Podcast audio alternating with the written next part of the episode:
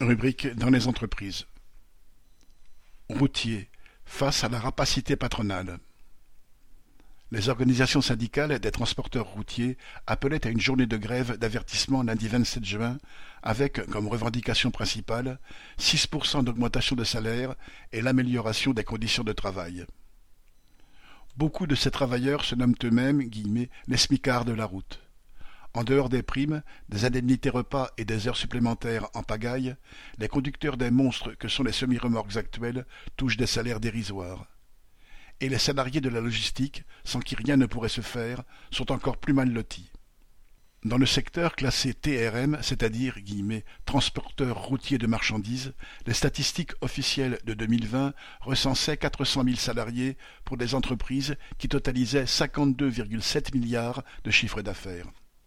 Certes, 16% seulement des 33 000 entreprises du secteur comptent plus de 150 salariés. En réalité, un très grand nombre sont divisés artificiellement par région en entreprises différentes, mais avec le même nom et les mêmes actionnaires. Et ces géants industriels donnent le ton à toute la profession.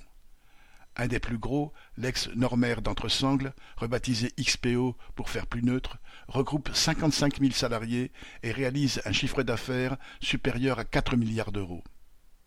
Alors, les pleurs des ministres sur les malheurs des plus petits servent à cacher l'appétit des plus gros. Les guillemets petits, qui peuvent d'ailleurs eux aussi se montrer gain contre leurs salariés, sont victimes de leurs donneurs d'ordre, les grosses compagnies industrielles ou commerciales. C'est la loi du système, mais elle ne justifie en aucune façon que les salariés doivent survivre avec des payes de misère. Oui, les travailleurs doivent penser d'abord à eux et à leurs intérêts. Ce sont eux qui créent les richesses, ils ont le droit et même le devoir de garantir leur droit à une vie digne et donc avec des salaires largement revalorisés et garantis. Ce problème est d'ailleurs celui de l'ensemble de la classe ouvrière. Et ce qui inquiète le patronat et les tenants du pouvoir, c'est qu'en ayant des revendications uniques, les centaines de milliers de travailleurs du transport peuvent d'autant plus représenter une force. Paul Sorel